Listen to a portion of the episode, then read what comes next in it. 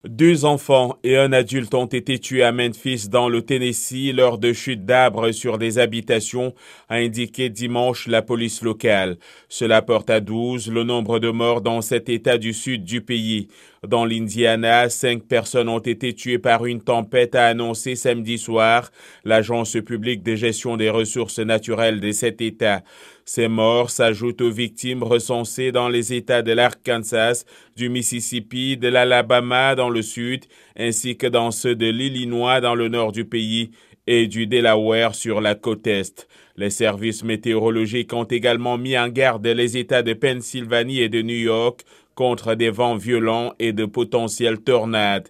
Dans tous les États frappés, les habitants font désormais face à un spectacle de dévastation. Voitures retournées, arbres déracinés, maisons éventrées. Plus de 230 000 foyers restaient privés d'électricité dans plusieurs États du nord-est du pays dimanche. Le précédent bilan national faisait état de 26 morts.